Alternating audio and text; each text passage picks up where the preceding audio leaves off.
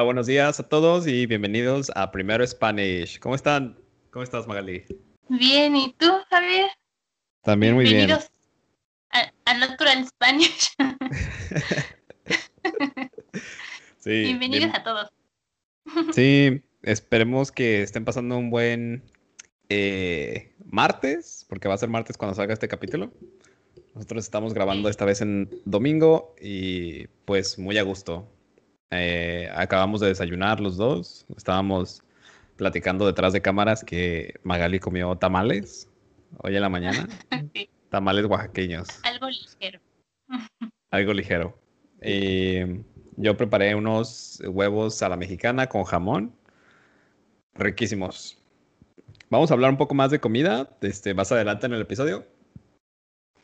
Pero, pues espero que estén muy bien todos y muy, sean muy bienvenidos a nuestro episodio número 9. ¿Qué opinas, Magali? Número 9. Está muy padre. Me gusta que, que sigamos con esto y que aprendan mucho todos los, los, los amantes del español. Sí, y, y- y, pues nada, este, vamos a platicar un ratito de cómo nos ha ido en la semana y ya después pasamos a los temas eh, que tenemos para ustedes. Hoy vamos a hablar de, eh, pues, un par de recetas de comida, no tanto recetas, sino como los procedimientos de cómo cocinar algo en español, así como eh, las palabras tritónicas, eh, que son palabras que cambian según el- la entonación y según donde se pone el acento o la falta de acento, es como uno puede determinar cuál es el significado de esas palabras. Está muy interesante. Entonces, pues quédense con nosotros un, rato más y les vamos a explicar todo eso. Y también vocabulario para que puedan ordenar a domicilio. Ahora que estamos, bueno, ya no tanto, pero si quieren ordenar algo por teléfono, pues aquí les vamos a decir cómo. Sí. ¿Y cómo has estado, Magali? ¿Qué tal estuvo tu semana? Porque no nos cuentas un poquito. Hiciste un live para, para hacer conchas, me acuerdo, y han pasado muchas cosas en tu página. Sí, va muy bien, gracias a todos. Eh, fue el, el fin de semana pasado, hice un live de cómo preparar un pan muy mexicano, ah, las conchas, que son muy famosas aquí. Y pues em, les conté todos los ingredientes, toda la preparación y hasta el resultado final. Todos los pasos. Estuvo muy divertido. ¿Y qué les pareció a la gente? ¿Recibiste comentarios? Porque para los que no saben, Magali es eh, muy prolífica en su en su preparación de, de pasteles. Siempre está, siempre está cocinando algo. No solo, no solo repostería, sino que todo. Entonces, me imagino que si, que si tú vas a la casa de Magali vas a encontrar este, siempre comida muy rica. Siempre pan, galletas. No, pues sí, horneo seguido, como dos veces por semana más o menos. Antes sí era diario, pero, pero ¿quién se lo come? Son muchas cosas. Entonces, este, solo de vez en cuando para no, no abusar. Y, y sí, hice, la otra vez hice biscuits, cre- creo ya encontré la receta perfecta. Y, el, y las conchas pues volaron porque estaban bien ricas. Muchos me comentaron eso, que se veían deliciosas y sí, estaban muy buenas. Este, tanto que hasta se te antojaron, ¿verdad? Sí, se me, se me antojaron. Le- les estaba contando a Magali que en cuanto vi su live fui a comprar conchas también. Aquí a una tienda latina que está cerca de donde vivo en Vancouver y, y pues nada, ya se van a acabar. Solo me quedan dos. Y Sí. acá como somos cuatro, pues volaron ya, duraron creo que dos días nada más. Y, salieron bastante, pero era la, la emoción de que sí me salieron, porque era la primera vez que hacía, que las preparaba, entonces, muy bien. Voy a intentar otra, otra receta también para hacer unas en forma de, con- de dona y otras en forma de panquecito. Que ya como inventan todo tipo de panes, ¿no? Así que el mante muerto, que la rosca muerta, que el, todo tipo de pan. Entonces, para experimentar está bien. Sí. Uy, ya viene la temporada del Día de Muertos. ¿Sabes qué? Podemos hablar del Día de Muertos en un episodio próximo para que la gente conozca un poco de, de qué se trata, ¿no? Que es, es una celebración muy importante para los mexicanos. Ah, sí. Aparte, pues es como diferente en todos los, en los estados. Hay varios que cambian un poquito la tradición, pero en sí es como la misma raíz, pero la celebran de forma diferente y todas están, están muy padres. Sí. Es como una celebración internacional, ¿no? Todo, todo el mundo la conoce. Sí, sí, y pues, y pues qué mejor que se dé, que se dé a conocer, ¿no? Este, así a partir de nosotros. Esperemos que podamos, que podamos hacerles un resumen a todos ustedes efectivo para que conozcan. Y bueno, hablando de recetas o, platillos, si alguno de ustedes tiene eh, como al, algún platillo muy, muy, muy rico, muy delicioso que nos quieran compartir, nos lo pueden mandar a nuestro correo, va a estar en los comentarios y pueden hacer como lo mejor que puedan para, para escribirlo en español. Y así pues eh, practican su español escrito para la receta y, y, ya nosotros aprendemos a hacer algo también muy rico para cocinar. Ay, sí. Sí, compártanos todo. Todo sí. lo de tu cultura, porque con, con, todo se puede practicar, ¿no? Si te gusta la cocina, pues puedes leer y escuchar recetas o chefs, clases de cocina o de, no sé, de deportes, de lo que quieras, pues con eso puedes estudiar español. Sí, sí, muy bien dicho, Magali. Y, y, bueno, pues, eh, ¿por qué no continuamos? Podemos, hablando de aprender español, podemos eh, aprender un poquito de las palabras este, que Tritónica. tenemos ahí. Tritónicas, gracias. Sí. Está, yo ni siquiera yo las había escuchado hasta hace una semana. Entonces, como, igual sabemos que existen, pero cual la definición se llaman tritónicas aquellas palabras que pueden tener la sílaba tónica en tres posiciones diferentes. Y dependiendo de la posición, pues cambian su significado. Tengo aquí algunos ejemplos. Eh, el primero es círculo. La palabra círculo lleva la tilde en la primera I, bueno, la única I, círculo, sí. y pues es la figura geométrica. Después círculo eh, puede ser como dibujar cuando circulas algo en un cuaderno, cuando dibujas el círculo, o también se usa para cuando están manejando. Bueno, yo cuando tu automóvil circula ciertos días, entonces puedes decir yo circulo los martes, ¿no? O yo no circulo los martes. Sí. Que sería un verbo. Y el tercero es circuló. O sea, que es el pasado de la tercera persona del singular. Él circuló un cuaderno, ¿no? O él circuló el examen. Una respuesta. Y así, la otra palabra es, bueno, de hecho encontré una lista con cerca de 60 ejemplos, pero seguramente hay más. Eh, la siguiente es incómodo. Es un adjetivo cuando algo no es confortable, es incómodo. También en entonces, ¿qué es este? Yo incomodo cuando hace sentir como molestia a alguien más, estoy incomodando a alguien. Yo incomodo, no sé, a mi amigo, ¿no? Y en pasado igual, él incomodó a, a alguien, a la profesora, o lo que sea. Y la, la, primera, en el primero, el incómodo va el, la tilde en la primera O, en el segundo ejemplo, incómodo no lleva acento, eh, incomodó, es, la tilde va en, el, en la última O. Entonces, tan solo con esa pequeña entonación, con esa pequeña entonación ya cambia completamente el significado. Tengo wow. aquí también próspero, prospero, prosperó. Público, publico, publicó. Depósito, deposito y depositó. ¿Cómo ves, Javier? Sí, wow. Bueno, no para hacerse lo más confuso, ¿verdad? Pero, pero sí, es, es muy útil. sí. El, la tilde, nosotros le llamamos tilde al, a la línea, a las, al acento que, que va arriba de las vocales. Em, en español son las vocales las que van acentuadas y dependiendo de la ubicación de la, de la tilde, de la rayita, es, em, la, es la sílaba que, que está este, con más énfasis, ¿no? Cuando hablas. Por ejemplo, con círculo, pues está, no tiene acento, pero la U es círculo.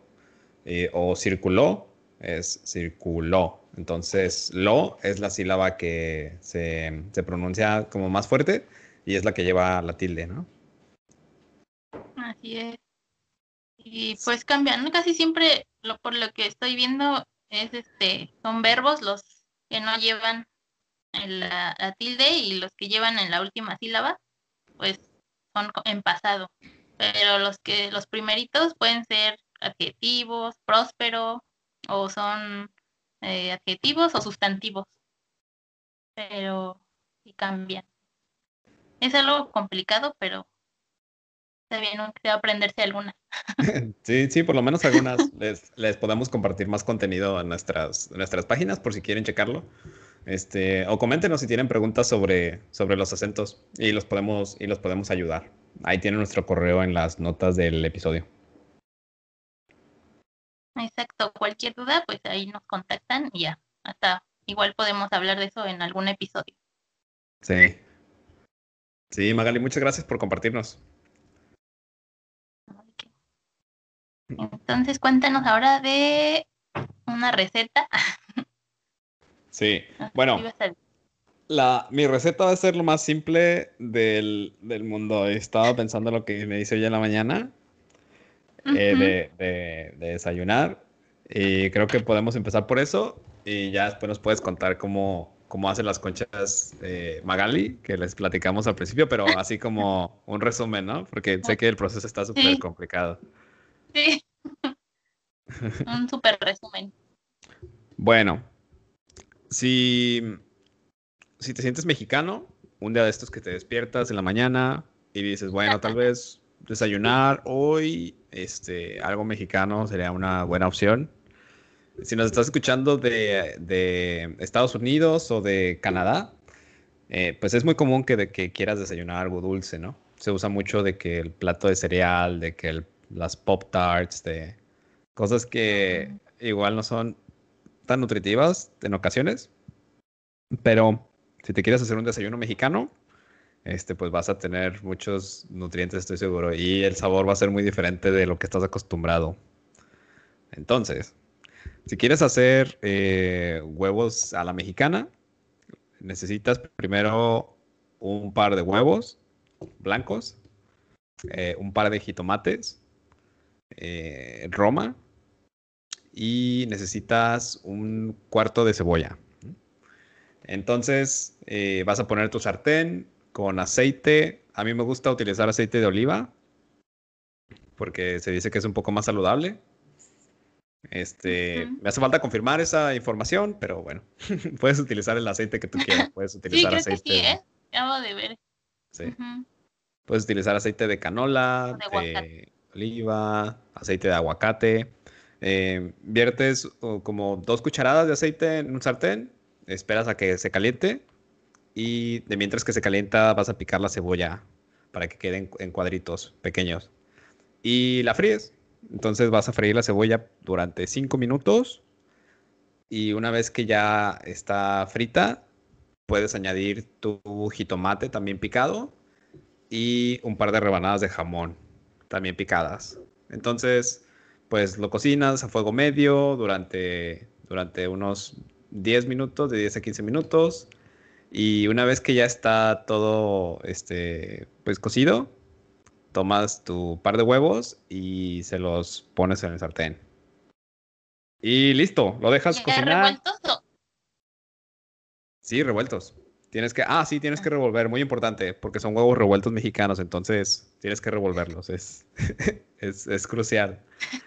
Y pues ah, para, para, sazonar puedes ponerle sal y pimienta, que es eh, lo que me gusta ponerle a mí. Eh, y también, o sea, si no, si no quieres comer jamón o si no tienes jamón, puedes poner chorizo, que también es muy rico. O, o machaca, que nosotros utilizamos en, en Guadalajara y en Sinaloa. que es este carne de, carne de puerco deshidratada. Entonces, bueno, ese pues muy, no, no creo que sea muy probable que lo encuentres, pero jamón y salchicha si puedes encontrar. Y listo. Lo cocinas todo junto durante unos de 5 a 10 minutos y ya tienes tu desayuno mexicano. ¿Cómo ves, Magali? ¿Qué opinas? Y ya. está súper bien, ya se me antojó y hizo que desayune un montón. este, y solo, este, que tienen que fijarse bien que ya esté, que esté caliente el sartén, se le echan las dos cucharadas de aceite y se esperan a que esté caliente el sartén para que no se les pegue todo, porque yo no, pues no acostumbro a cocinar mucho y siempre se me pega el, lo que voy a cocinar porque no me espero, soy un poco impaciente, entonces se pega todo y se quema y ya no sabe tan bueno. Entonces tengan paciencia y esperen a que se caliente el sartén. Sí, sean pacientes. Muy buen consejo. Magali, ¿por qué no nos cuentas cómo, cómo se hacen las conchas? Así como, este, así a, grande, a grandes rasgos, pues resumido. Híjole. A ver si me acuerdo bien. Solo, bueno, así resumido, juntan los ingredientes. Primero echan los ingredientes secos como en una montañita en, en la mesa y, ahí empiezan a echar todos los líquidos, el huevo, leche y empiezan a amasar, pero tienen que amasar mucho ya preparar que afuera hacia adentro porque es volcán. Y entonces, ya que esté más o menos integrado, ya no se vea pedacitos de harina o así, entonces echan la mantequilla en cuadritos, en cubos, y siguen amasando como por de 30 a 40 minutos, dependiendo su fuerza y su dedicación y tienen que amasarla como doblando hacia...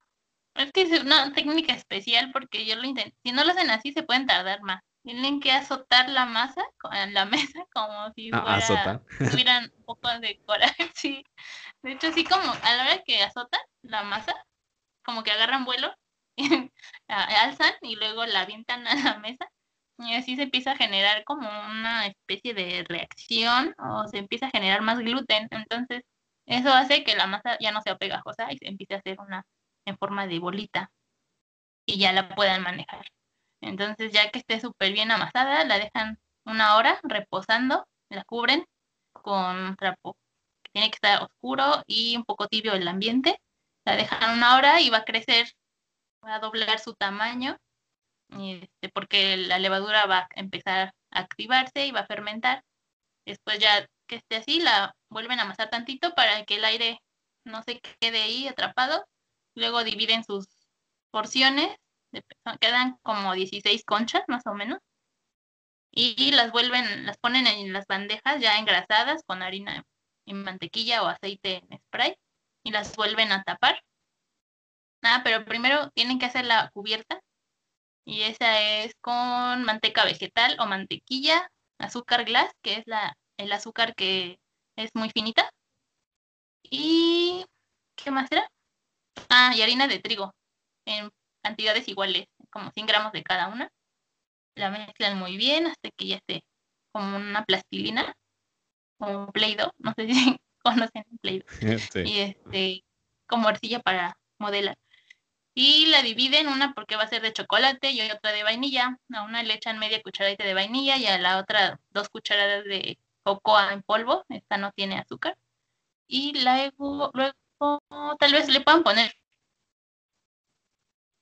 muy poquita vainilla. Y ya la aplanan con el rodillo, la cortan y la ponen encima de todas sus, porciones ya divididas. La dejan reposar otros 20 minutos y luego ya la meten al horno por 20 minutos a 180 grados centígrados o 356 grados Fahrenheit. Y, y ya salen y saben más calientitas. Se las recomiendo si quieren ver la receta completa, la pueden ver en mi, en mi cuenta de Instagram, es eh, arroba spanishlang.lovers. Y listo, Javier. spanishlang.lovers para que este, chequen Ahí si quieren, si quieren conocer un poco más de cómo hacerlo. Está completa, ¿no? Hiciste, hiciste todo un live en Instagram de cómo hacer las conchas. Sí, fueron dos porque pues era una Ah, hora sí. de dejar reposar la masa, pero me falta hacer como los programas de cocina que dicen, y ya la hice y sale ya lista. Pero entonces son dos videos y en el segundo también explico cómo, cómo se deja, y ya al final el resultado queda muy bien. Se recomiendo que la hagan esta receta. Y también la del huevos a la mexicana. Sí, pues ahí tienen dos recetas de comida mexicana que pueden intentar ustedes. Este, cualquier pregunta nos pueden también hacer. Si, si quieren aventurarse en la, en la, en, en la cocina mexicana. Este, y hablando de comida, les podemos dar algunos tips antes de que terminemos el episodio de, de cómo ordenar comida en español. Si quieren ordenar ya sea en el restaurante ahí, ahí, o si quieren ordenar para llevar, ¿no? Para llevar es, pues, food to go. En- entonces, em, ahorita es muy común que, que pedimos comida por aplicaciones o llamamos al restaurante para que nos traigan la comida, ¿no? Si tienen aplicaciones, pues obvio van a, van a usar muy poco su español porque nada más le das un par de, de taps a la pantalla y ya, te llega tu comida como magia, ¿no? Pero, ¿qué pasa cuando quieres ordenar algo? y ya no hay que hacer nada. Sí, ya no hay que hacer nada. Y, pero, ¿qué pasa si quieres ordenar algo y tienes que llamar al restaurante directamente? Ahí es cuando tener algunas este, palabras o vocabulario viene útil, ¿no? O es útil.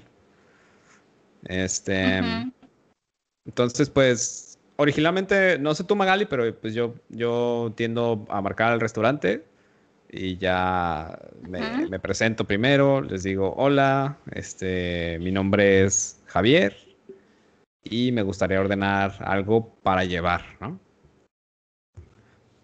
Depende del restaurante, Ah. digamos que estás hablando de unos tacos. Entonces, este, puedes pedirlo como, eh, o pu- puedes decir como cuál es la, cuál es el platillo típico del restaurante, ¿no? Si quieres comer algo en particular, que una sugerencia de los, de las personas que trabajan ahí. Puedes decir, este, oye, ¿cuál es Ah. la, la, la mejor, como, sí, la mejor comida que tienes o la más rica? especialidad. Ajá. Entonces Ajá, dices la la especialidad. ¿Cuál es la- especialidad. Sí. ¿Cuál es la especialidad del restaurante? Y ya, pues ahí te pueden dar este, muchas opciones y, y tú escoges una. Y después te, te preguntarán para qué hora la quieres, ¿no? Este, a qué hora se la mandamos o a qué hora quiere su platillo. Y ya tú les dices la hora, ¿no? A las cuatro y media, porque es comida. Entonces, puedes decir, me gustaría ordenar. Me gustaría ordenar cinco tacos. Esta es mi dirección. Y les dices tu dirección. Y me gustaría que me llegara esta comida lo, lo más pronto posible o a cierta hora, ¿no? Y ya les dices tú la hora. Hay algunos eh, establecimientos donde te dicen, ¿no? Llega en media hora, llega en 40 minutos, está bien, y ya. Entonces decides si esperas o, o le hablas a otro lugar. si tienes mucha hambre, pues pides pizza y eso sí, siempre, bueno, por lo menos aquí te llega en media hora. Sí. Sí, es, es, sí, sí es rápido. Em, y pues puede, al- algo que me pasaba mucho aquí cuando iba a comer, que no estaba tan acostumbrado a usar el inglés, por ejemplo, como, como, le- como idioma así secundario. Después de que ordenas algo y te dicen, este, would you like something else? Or would you like a drink with that? ¿No? Que significa como si quieres añadirle algo más a tu orden. Entonces yo me quedaba como, ¿qué? Porque no entendía muy bien, ¿no? O sea, un poco nervioso de ordenar al principio y, y ya después te hacen más preguntas, entonces puede ser confuso. Así que ténganlo en mente cuando vayan a ordenar algo. Les pueden hacer preguntas como, este, ¿deseas algo de tomar? ¿O quieres algo de tomar con tu Ah. orden? ¿O deseas algo más? ¿O quieres algo más? O deseas añadir, ajá, Sí, ¿deseas añadir? deseas añadir unas papas o no sé, como dices, un, un refresco o algún. Luego tienen, um, ¿cómo se llama? Como guarnición, que es lo que acompaña al plato principal. Puede ser, no sé, una ensalada, algún puré, un, postre. Sí, una sopa. Entonces, siempre Ah. que, siempre que les, que después de que ordenen, les hacen un par de preguntas más, eh, puede ser que sea porque quieren eh, añadirles algo a su orden. Entonces, pues ahí para que lo tengan en mente, ¿no? Si quieren un refresco o una soda, o si quieren un café, un postre, como dice Magali, o una sopa, o algo adicional, pues eso es como para tener en mente. Ya en cuanto a ordenar por domicilio, creo que es todo. Este, se pueden, se pueden topar con más, eh, con más retos cuando van al restaurante tal cual, ¿no? Entonces, ahí nada más una última cosa que me gustaría darles como consejo es cómo, cómo pedir para cuando ya, ya terminaste de comer y quieres pagar, ahí tienes que decirle al mesero la, la cuenta, por favor. Así es como la pedimos nosotros, ¿no? ¿Me puedes traer la cuenta o este o sí, así tal cual la cuenta, por favor? Y ya te llevan el recibo y ya haces tu pago. Así es. Luego también hacemos mucho un gesto con la mano, ¿no? Como si estuvieras escribiendo en el aire. Y entienden ellos que es que quieres la cuenta. Cuando hay mucha gente y no, no, no te hacen caso, ya nada más alzas la mano y les haces como que escribes en el aire y ellos ya saben que quieres la cuenta. Sí, es cierto. Pero bueno, Este- no tendrías que hablar español así. Sí, pero bueno, sí, es, es útil, ¿no? Si están viviendo en México también. Se los hacemos aquí en video, el gesto, y para la gente que esté escuchando, pues, como dice Magali, nada más es como si estuvieras escribiendo en el, en el aire, ¿no? Levantas un poco la mano y ya haces como si estuvieras firmando algo, una hoja de papel así, y, ya los meseros saben automáticamente que, que tienen que traerte la, la, la cuenta a tu mesa. Así es. Y, también, bueno, también para cuando ordenan a domicilio, a veces yo pregunto si, si- tienen alguna promoción.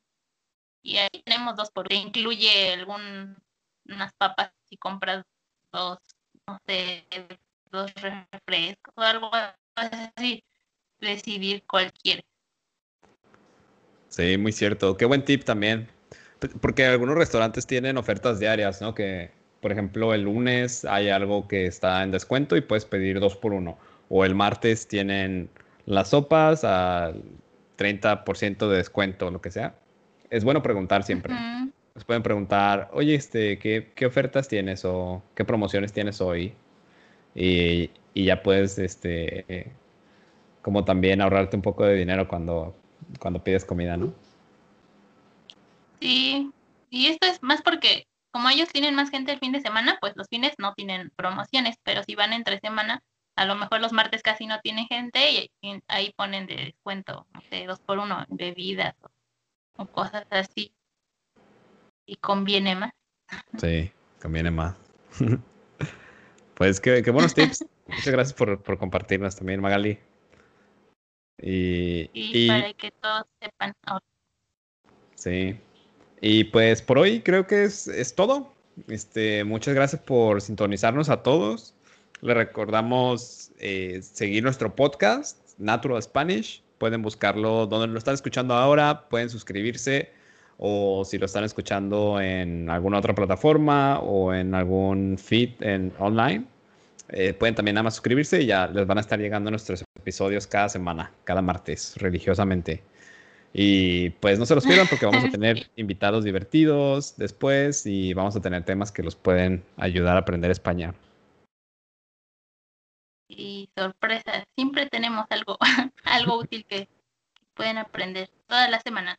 Y también quería comentarles que si lo ven en alguna otra plataforma y les aparece que comenten su opinión, pues ahí déjenos un comentario para, para saber qué opinan y qué quisieran saber.